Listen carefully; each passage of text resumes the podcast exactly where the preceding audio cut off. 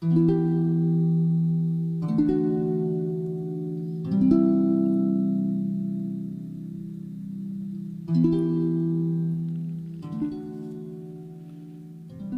近上大学的表妹和对面宿舍的一个女生莹莹相约早起。他俩坐在食堂里面吃早餐的时候，互相感叹。莹莹说：“坚持吃早餐是她大学里面做的最好的小事儿。”表妹吃惊地说：“我好久没有见过像今天这样热气腾腾的早餐食堂啦！你能坚持四年早起吃早饭，真的非常了不起。”这个时代，我们都在追求完成那些很宏大的事情，例如，有没有赢得一场比赛，有没有考上一所顶尖大学，有没有挣到很多钱，却从来没有人坚持完成一件小事儿。而复杂的生活却是由无数件小事儿组成的。作家连岳说过。你有没有改造世界的蓝图？我不在乎，我更愿意相信从小事得出的观察结果。你有没有耐心读完一本书？能不能控制自己的体重？敢不敢坚持跑步？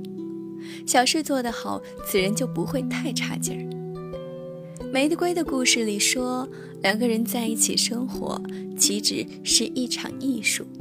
简直就是修万里长城一样艰苦的工程。放假回家，我心疼父母的辛苦，便一个人主动包揽所有家务。一开始觉得自己可厉害了，维持一个家庭的正常运转，坚持了几天后，自己再也不想做了。总觉得做一顿饭看似简单，前前后后却要花费大量的时间，自己便主动败下阵来。向琐碎的日常生活低下了曾经高傲的头颅。每每这时，老妈不会说什么，相反，只是在那里笑着教导我：“你想的太简单啦，做饭这件小事谁都可以，但是连续做二十多年，不是所有人都可以的。”想一想自己，喜欢画画，买来的画笔用了没几次。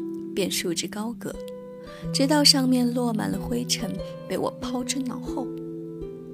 想要学英语，计划一而再、再而三的不实施，如今已经和单词成了最熟悉的陌生人。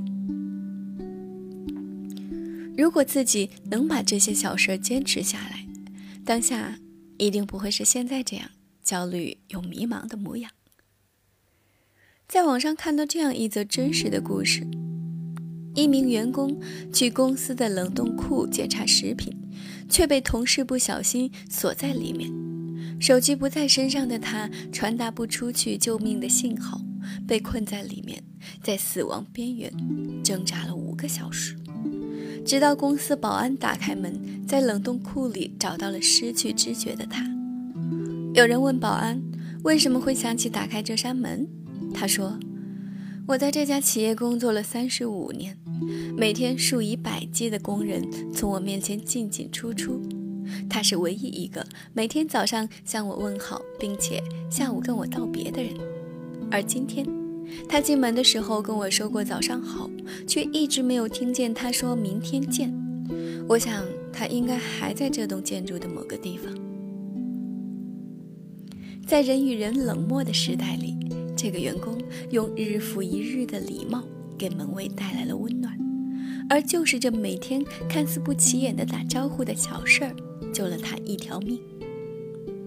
张晓峰说：“爱一个人就是喜欢俩人一起收进桌上的残油，并且听他在水槽里刷碗的声音，事后再偷偷的把他不曾洗干净的地方重洗一遍。”控制情绪这件事儿，在别人看来不值一提，却能比拉下一座城池的人更伟大。生活最奇妙的地方就在于，我们很难看出当下某个时刻自己在一生中的意义。也不知道坚持一件不起眼的小事儿以后会发生什么。而最终的结果之所以叫惊喜，就在于它处于意料之外。未来很远，我们无法一下到达，而我们唯一能创造未来的方式，就是脚踏实地的完成生活中的每一件小事儿。把这些小事做好的人，生活总不会亏待他。好了，今天的节目就到这里，我是妍妍，欢迎你在评论区里留言，与我们分享你曾经坚持过的小事儿，以及它给你带来的意料之外。那我们下期再会了。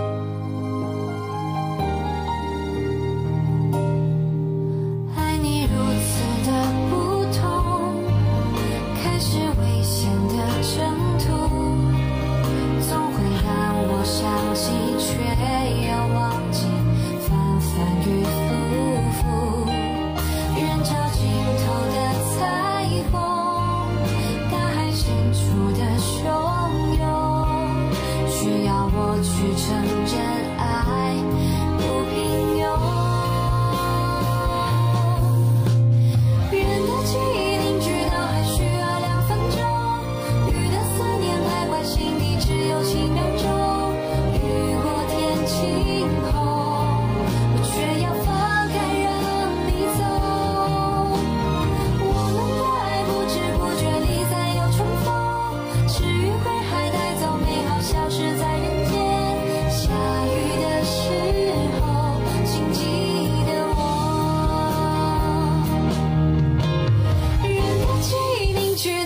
需要两分钟，雨的思念徘徊心底，只有几秒钟。